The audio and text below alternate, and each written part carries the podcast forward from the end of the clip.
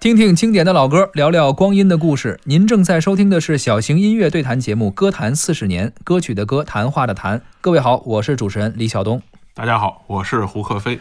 继续来听二零一六年的经典好歌，下面听到的是一首《告白气球》。这首歌由方文山作词，周杰伦作曲并演唱。周杰伦，我对他印象比较深的还是高中的时候，当时是《依然范特西》啊，嗯包括同名专辑啊，是不对，高中你高中时候应该是范特西，对，《依然范特西》是后来伊的兰事儿。范特西你已经是工作了 对，嗯呃，包括后来什么菊花台啊，就中国风那段时间还有啊，点叶关注啊惠美、七里香，是嗯，但是后来好像他的专辑我关注的不太多了，嗯，呃，截止到什么牛仔很忙啊，是也就也就差不多了。我也是到那个时候。后来好像就挣钱工作了，是不怎么去听这些偶像歌手了、啊没。错，呃，但是周杰伦每年还都能推出一些新歌。啊对啊，告白气球应该是这一年他的主打歌。嗯，没错啊。这年他其实发了个专辑叫《周杰伦的床边故事》啊，这个《告白气球》呢是这个专辑中的歌，一首歌，嗯但是这个歌呢其实是一个秀恩爱的甜歌嗯啊，就和之前咱们说那苦情歌形成了鲜明的对比啊。。周杰伦没怎么唱过苦情歌，对，啊，你发现周杰伦的歌有也有也有苦情的，都是在啊撒狗粮的，什么是吧开不开不了口啊，嗯什么这个借口也有一些这个少好点儿像吧失意的，但是总体来说，这就关键是他那个人设吧，他也嗯苦情不下去，是是吧？哎呦不错哟，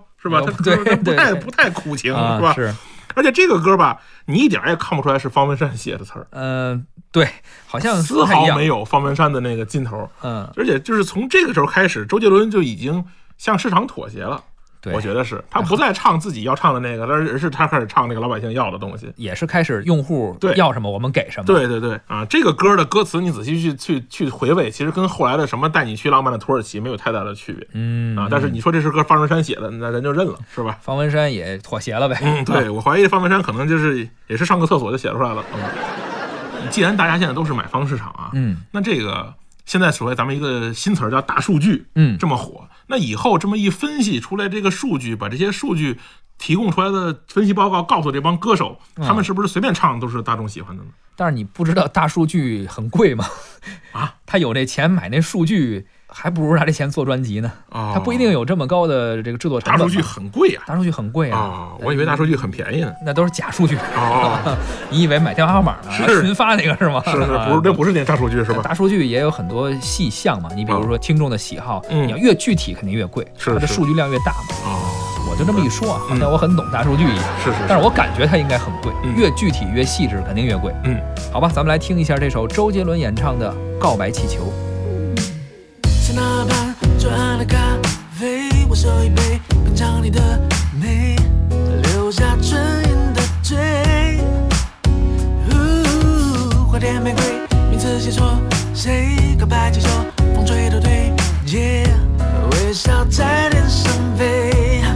哼哼，你说你有点难追，想让我知难而退，礼物不需挑最贵，只要香榭的落叶，营造浪漫的约会，不害怕搞砸一切，拥有你就拥有全世界。亲爱的，爱上你，从那天起，甜蜜的很轻。亲爱的，别任性，你的眼睛在说我愿意。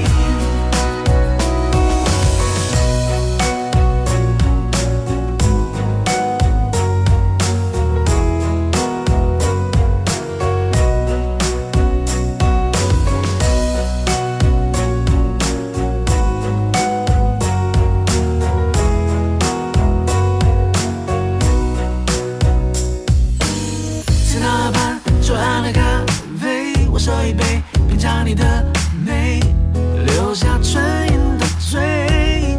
呜，花店玫瑰，名字写错谁？告白气球，风吹的对街，微笑在